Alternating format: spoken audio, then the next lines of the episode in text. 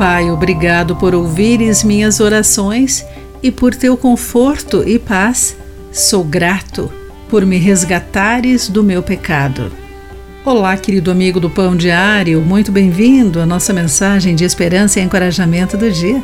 Hoje lerei o texto de Alison Queda com o título Enviando um SOS. Quando a cabana de um colono, numa região montanhosa do Alasca, pegou fogo em pleno inverno, ele ficou sem abrigo adequado e poucas provisões no estado mais frio dos Estados Unidos. Três semanas depois, ele foi resgatado por uma aeronave que sobrevoou o local e avistou o grande SOS que ele havia pisoteado na neve e escurecido com fuligem. O salmista Davi também estava em apuros quando foi perseguido pelo ciumento rei Saul, que tentava matá-lo, e por isso fugiu para a cidade de Gate, onde fingiu estar louco a fim de preservar a sua vida, conforme 1 Samuel capítulo 21. Diante disso, temos o Salmo 34, onde Davi clamou em oração a Deus e encontrou paz. Deus ouviu os apelos dele e o livrou.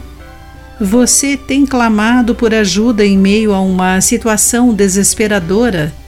Esteja certo de que Deus ainda ouve e responde nossos clamores de angústia.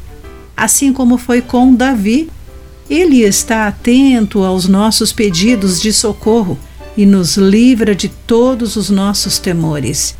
E muitas vezes nos livra de todas as nossas angústias. As Escrituras nos convidam a entregar nossas aflições ao Senhor, e Ele cuidará de nós, de acordo com Salmo 55, versículo 22.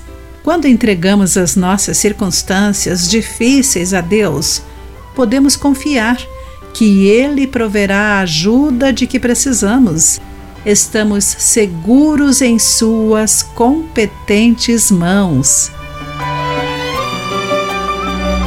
Querido amigo, você sentiu paz após clamar a Deus e Ele o resgatar de uma situação desesperadora?